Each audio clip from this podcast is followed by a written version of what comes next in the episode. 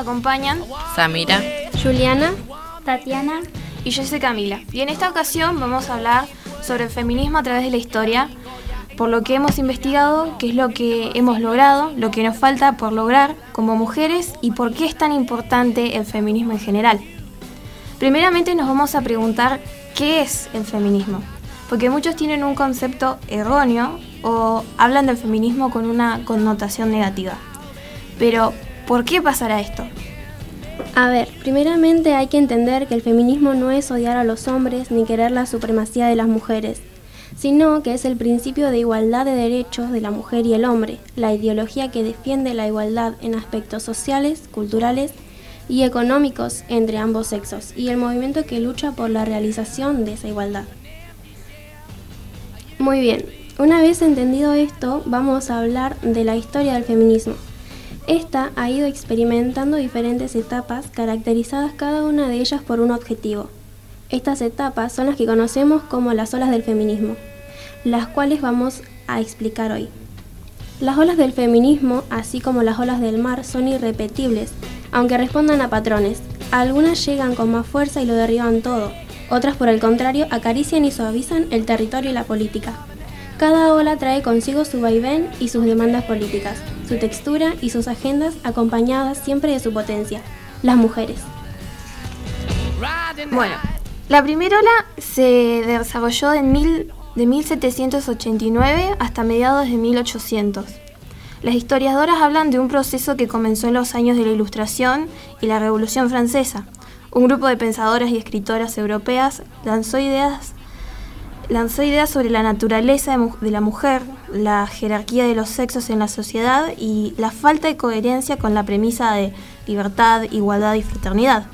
Un lema francés que empoderó la lucha de clases sociales, pero que obvió la disparidad existente que empoderó la lucha la existente entre hombres y mujeres.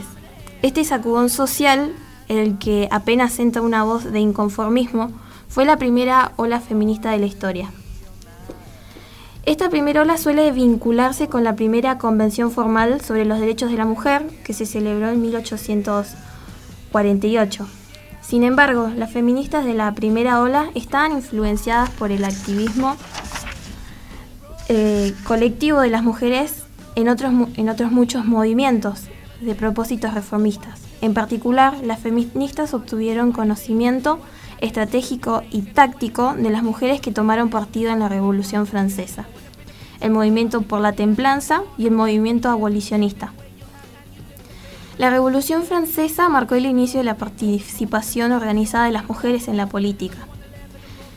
El historiador R.B. Rose en Feminismo, Mujeres y la Revolución Francesa, con el inicio de la Revolución Francesa en 1789, Muchas mujeres se pusieron en primera línea para defender sus derechos. A pesar de que se las consideraba ciudadanas pasivas, estas mujeres asumieron un papel activo en el clima político de su país. El 5 de octubre de 1789, miles de mujeres francesas armaron, armadas marcharon por desde los mercados de París hasta el Palacio de Versalles. Exigían que el rey atendiera sus preocupaciones económicas y la drástica escasez de alimentos que estaban teniendo lugar en Francia. Desafortunadamente su lucha estaba lejos de terminar. Unos meses antes, los reformistas lograron persuadir a la Asamblea Nacional Constituyente Francesa para que adoptara la Declaración de los Derechos del Hombre y del Ciudadano. Este documento otorgó derechos de ciudadanía a varios miembros de la población. Desafortunadamente, seguía excluyendo la ciudadanía, las mujeres y otros grupos minoritarios. Cuando este documento se convirtió en el preámbulo de la, de la Constitución francesa de 1791, muchas mujeres comenzaron a enfocarse en la obtención de la ciudadanía y la igualdad de los derechos. Una de estas mujeres, la, la dramaturga Olympe Gauss, escribió la Declaración de los Derechos de la Mujer y la Ciudadana en 1791. La declaración de Gauss eh, comienza así. Las mujeres nacen libres y son iguales a los hombres ante la ley. Las distinciones sociales solo pueden fundarse en la utilidad común. Su declaración también incluyó los variados derechos que deben poseer tanto hombres como la mujer. Este documento y el activismo colectivo de las mujeres en la Revolución Francesa se convirtió en la fuente de inspiración para las feministas de la primera ola. Estas también se vieron influenciadas por el activismo generalizado de las mujeres durante el movimiento por la templanza, a principios del siglo XIX. Muchos ciudadanos de Estados Unidos comenzaron a promover una reforma moral. En la década de 1820, para limitar eh, o prohibir el consumo de alcohol. En 1826, la Sociedad Estadounidense para la Promoción de la Templanza se reformó en Boston, Massachusetts. Miles de mujeres de esta organización marcharon hacia las licorerías y bares, exigiendo que los dueños firmaran un compromiso para dejar de vender bebidas alcohólicas el movimiento por la templanza. De hecho, dio a las mujeres la oportunidad de participar en la vida política por primera vez. A la vez que muchas de esas mujeres comenzaban a abogar por tener voz política, las mujeres de distintos grupos étnicos y orígenes también luchaban por tener derechos humanos básicos. Las mujeres afroamericanas fueron cruciales para el abolicionismo del principio del siglo XIX. Durante las décadas de 1820 y 1830, estas mujeres establecieron organizaciones sociales y literarias, así como grupos religiosos para desafiar la esclavitud y apoyar a sus comunidades, entre muchas otras. A partir del activismo de las mujeres de estos movimientos sociales, muchas mujeres blancas de clase media y de alta se unieron al movimiento abolicionista. Sin embargo, estas sociedades estaban dominadas por hombres y por lo menos no permitían que las mujeres hablaran en público ante una audiencia masculina. Cuando las mujeres ignoraban estas reglas sociales, los hombres se burlaban de ellas y las despreciaban. Las mujeres abolicionistas tomaron cartas en el asunto y organizaron la Convención contra la Esclavitud de las Mujeres Estadounidenses en la ciudad de Nueva York en 1937. En 1840 se celebró en Londres la primera convención mundial contra la esclavitud. Desafortunadamente los organizadores dejaron en claro que solo podían asistir hombres al encuentro de Mott y Stanton. Decidieron formar, eh, entonces Mott y Stanton decidieron formar una sociedad para celebrar su propia convención para defender los derechos de las mujeres. Ocho años después, Mott y Stanton y otras tres cientas mujeres celebraron la primera convención sobre los derechos de la mujer. Este grupo de mujeres y hombres seguidores se reunió en julio de 1848 en Senfenafal, Nueva York. En esta reunión discutieron y votaron por la Declaración del Sentimiento organizada, organizada por Stanton muy a semejanza de la Declaración de los Derechos de la Mujer y de la Ciudadana, escrita por Olympe Gouges durante la Revolución Francesa. Stanton declaró todos los hombres y mujeres son creados iguales. El documento también abogaba por la educación de las mujeres, el derecho a la propiedad y el liderazgo organizacional. Uno de los temas más controvertidos del programa fue el del sufragio femenino. Aunque no todas estuvieron de acuerdo, muchas de estas activistas de los derechos de las mujeres creían que su objetivo serían difíciles de alcanzar sin el derecho al voto. Después de la primera convención, este grupo de mujeres comenzó a reunirse con regularidad en el crecimiento el eh, movimiento feminista comenzó a centrarse en alcanzar el derecho al sufragio y el poder político. Bueno, antes de comenzar con este nuevo programa, a las 14 y 14 horas, queríamos invitarlos, si quieren comentar o preguntar algo, el número de WhatsApp al que pueden hablarnos es al 2984 69 2244. Bueno, la segunda ola feminista se dio desde mediados del siglo XIX hasta la década de los 50 del siglo XX. Aborda entre sus puntos principales el derecho al voto femenino. Es acá cuando el debate alrededor del sufragio universal se intensifica. Además, las mujeres reclaman el acceso a la educación superior, critican la obligatoriedad del matrimonio y comienzan a liberarse en su aspecto físico. Esta etapa marca el comienzo de una fuerte reflexión colectiva sobre las raíces profundas del patriarcado y la necesidad de la liberación de la mujer de la opresión patriarcal. Fue la lucha por el derecho al aborto la que articuló mayoritariamente la presencia de las mujeres en las calles en esa época. El caso de Roe Wade de 1973 fue el hito de la segunda ola en Estados Unidos, a partir de la cual la Corte Suprema de los Estados Unidos despenalizó el aborto inducido. Por su parte, el feminismo radical, actualmente el más desquerido y no obstante el más desconocido, busca luchar contra el patriarcado desestabilizando la división sexual del trabajo. Una de las aportaciones más significativas de esta tendencia es la organización de los grupos de autoconciencia que buscan existir a la mujer como categoría política y sujeto de derechos, y no como una esencia, a diferencia del feminismo liberal. Una exponente del feminismo radical es precisamente Kate Millett, a quien le debemos la multicitada frase lo personal es político, o sea que todos somos seres políticos a nuestra manera.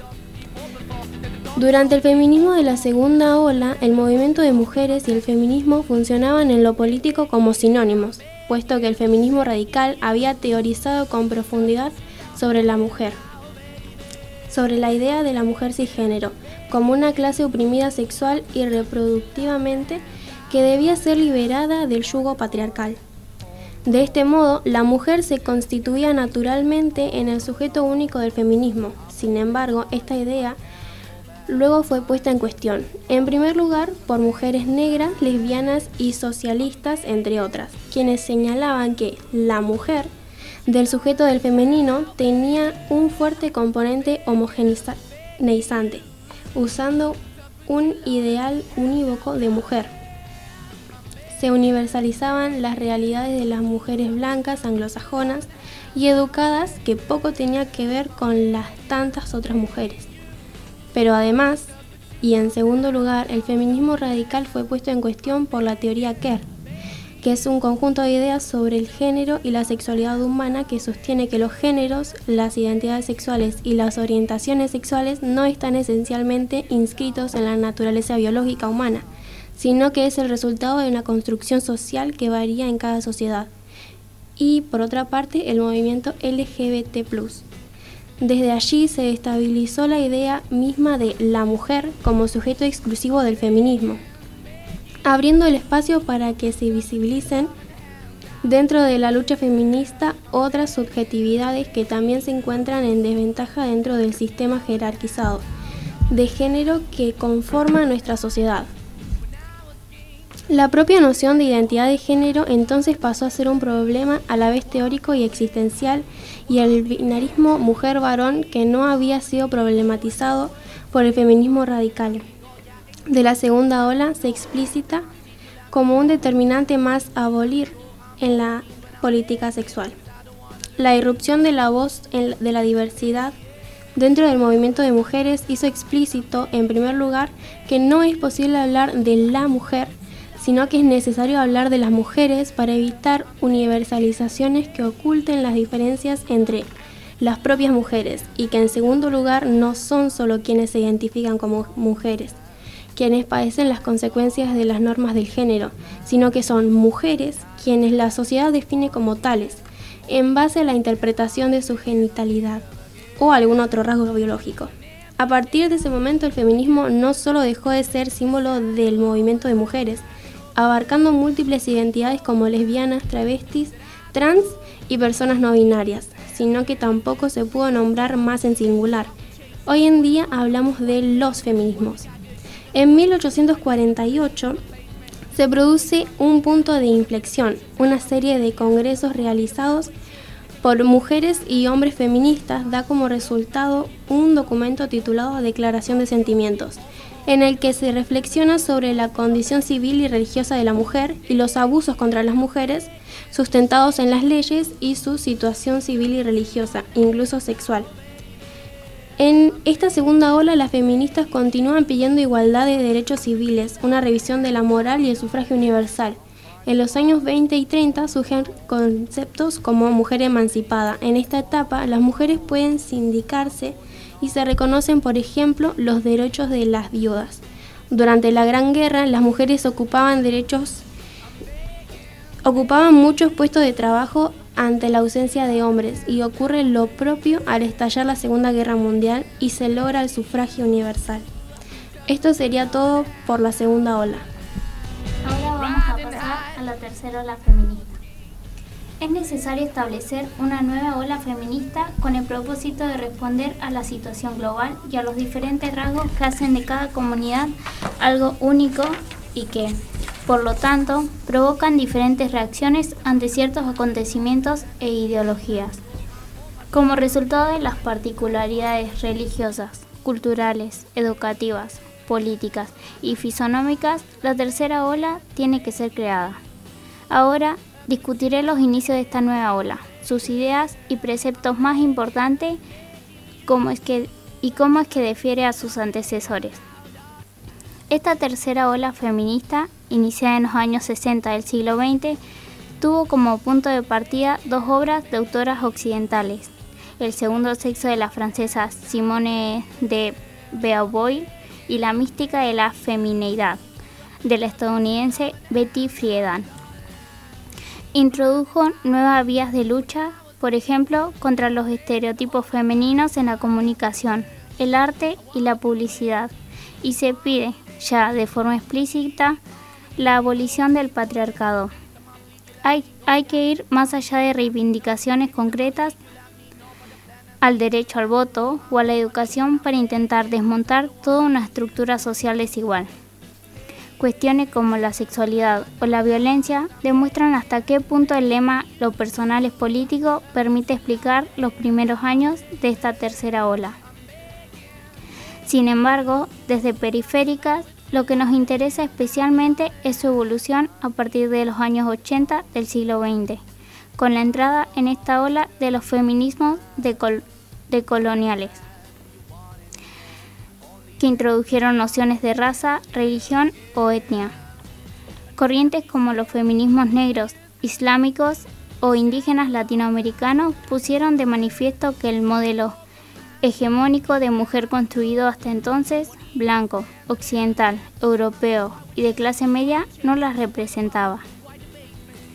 Se hacía imprescindible, por lo tanto, introducir el debate en torno al multiculturalismo y la forma de hacer feminismo de mujeres afro, musulmanas, chinas o en torno al tema de la sexualidad, lesbianas, bisexuales y demás. Nunca más se podría hablar ya de feminismos en singular. El plural se convertía en imprescindible. En definitiva, se dejan a un lado el esencialismo y las estrictas definiciones de épocas anteriores para abogar por teorías y pensamientos más flexibles capaces de reconocer la creciente diversidad de las sociedades en un mundo también crecientemente globalizado. Los restos para esta tercera ola del feminismo son múltiples, desde lograr la sororidad entre mujeres que, por sus diferentes orígenes nacionales, étnicos, religiosos, etc., tienen también formas muy diversas de entender sus luchas, hasta lograr responder a discursos como el de la filósofa Cristina Hoff Sommer, quien cree que el discurso de las académicas de géneros actuales están muy desconectados de la realidad de millones de mujeres, algo de las que se acusó duramente al feminismo de la segunda ola y quien afirma también que el feminismo actual es de lamento y victimismo.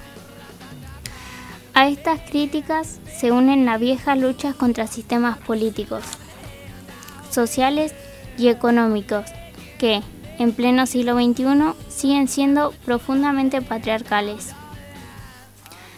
Además, esta ola diverge de la anterior en parte porque las mujeres se han dado cuenta que son diferentes que cada una enfrenta retos únicos a lo largo de su vida y que además su rasgo físico, religión, cultura y clase socioeconómica la hace vivir y definir el feminismo de maneras desemejantes. Lo que quizás ha creado la brecha más grande entre la más reciente y la ola anterior es que nosotras, mujeres originarias de todos los rincones del mundo, ya no peleamos en contra de nuestra feminidad y, de nuestro lado maternal, sino que hemos aprendido a celebrarlo y promoverlo. Las mujeres de esta ola pretenden destruir los conceptos erróneos que la gente asocia con las feministas Saben que ser feminista y luchar por la igualdad no tiene nada que ver con cortarse el pelo, dejarse crecer el pelo en las piernas y otras áreas del cuerpo, ser lesbianas o jugar rugby, tal y como muchas de la segunda ola hicieron y siguen haciendo. Por el contrario, para ellas ser feminista significa maquillarse, usar vestidos, casarse, tener hijos, bordar y usar color rosa, y ser, al mismo tiempo, capaces de enlistarse en el ejército, o en un grupo de atletismo. Feminismo es también poder votar, participar en cualquier aspecto de la vida pública y privada, ejercer su sexualidad con total libertad, denunciar cualquier abuso sexual y violación, destruir los estereotipos de belleza y convertir política en acción. Hay un sentimiento de cambio que ha influido al mundo y a todos los que habitamos en él. La gente habla de diversidad y diferencia y a nuestro alrededor somos capaces de identificar a muchos individuos que son diferentes a nosotros en todos los aspectos posibles, excepto en que somos seres humanos y que todos merecemos y tenemos derecho a la igualdad. La autonomía mujer-hombre no debería ser la excepción, y aunque ambos géneros han estado involucrados en una especie de guerra intensificada en muchos casos por la segunda ola feminista, es hora de la reconciliación y apoyo mutuo. En otro contexto, y tres siglos después del feminismo de la primera ola, todavía queda mucho por hacer.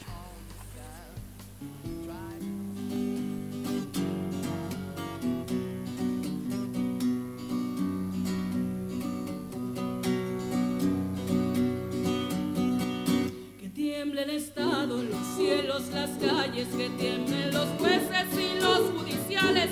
Hoy a las mujeres nos quitan la calma, nos sembraron miedo, nos crecieron alas.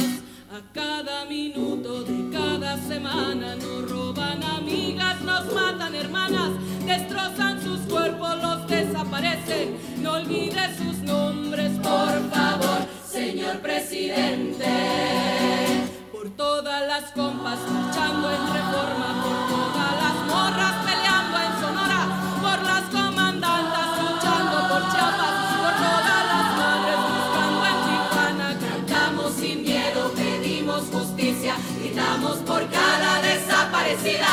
Que resuene fuerte, nos queremos vivas, que caiga con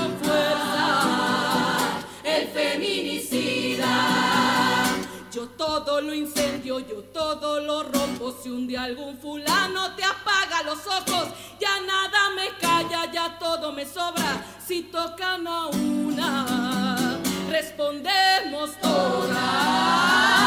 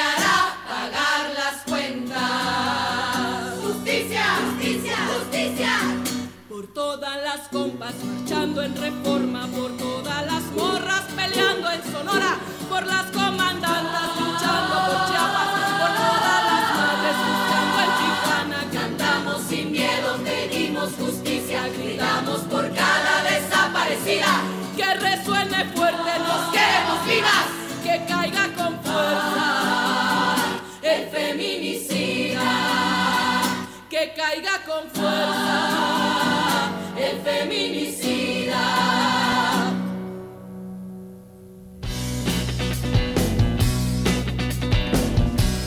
Bueno, ahora vamos ya finalizando con la cuarta ola. Eh, esta cuarta ola del feminismo empieza después de los 80, se concentra más en lo que es la actualidad. donde el colectivo feminista reivindica la necesidad de otra ola. Debido a la continuidad del maltrato de género, los abusos y violaciones, la diferencia aún existentes en el mundo laboral, la desigualdad en las asistencias judiciales. Los golpes no me demuestran amor. Ante esto, el movimiento feminista se muestra con más fuerzas que nunca y se caracteriza por su activismo en Internet.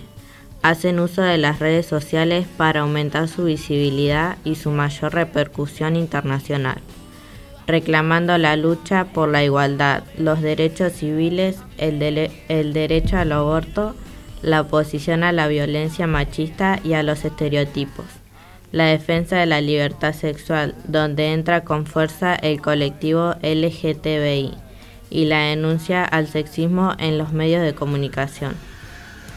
El movimiento se describe bajo el nombre de sororidad, entendido como la relación existente entre la hermandad y la solidaridad que debe haber entre las mujeres. Las demás mujeres son tus compañeras, no tus rivales potenciando el papel activista de la mujer. Por ejemplo, en la creación de grupos de autoconciencia que consisten en concienciar a la mujer a partir de experiencias propias, manifestaciones multitudinarias, actos de protesta, sabotajes, creando centros de autoayuda. Estas acciones siguen el principio de que ninguna mujer debe sobreponerse a otra luchando por el comunitarismo. Sin embargo, destaca por encima de todo la reivindicación en Internet el ciberfeminismo. Bueno, y para finalizar esta cuarta ola, les comparto este poema para todas las mujeres llamado Arde. No, calladita no estás más guapa. Tú eres preciosa cuando luchas, cuando peleas por lo tuyo, cuando no te callas y tus palabras muerden cuando abres la boca y todo arde a tu alrededor. No, calladita no estás más guapa, sino que un poco más muerta, y si algo sé sobre ti, es que no he visto a nadie jamás con tantas ganas de vivir gritando. Respondiendo a la pregunta mencionada al inicio, ¿por qué es importante el feminismo? En conclusión, podemos decir el movimiento feminista ha sido determinante en el reconocimiento fundamental del derecho al voto femenino, siguiendo con la ampliación de los derechos políticos, civiles y sociales de las mismas y que han contribuido en el proceso de visibilizar a la mujer como sujeto pleno de derechos. Gracias al feminismo podemos hacer muchísimas cosas que para nosotros es algo cotidiano, pero que detrás de ellas hubieron mujeres que pelearon por ello. Y con esto damos por finalizado nuestro programa. Queremos agradecer a la radio LU16 por darnos el espacio para hablar y a ustedes por tomarse el tiempo de escucharnos. Muchas gracias y nos despedimos. Nunca digan que yo me lo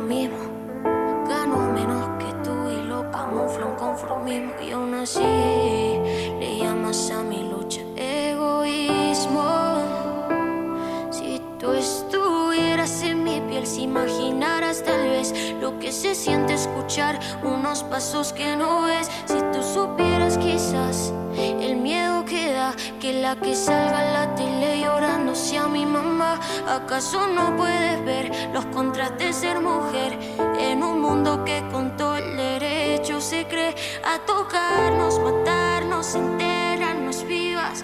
Ponerme una falda es un acto suicida. Y si algún día me toca a mí,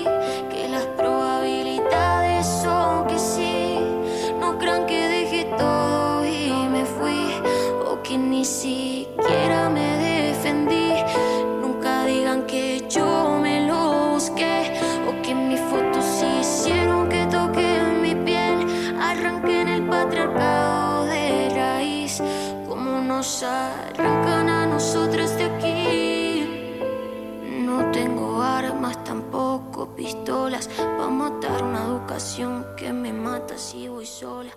Tengo.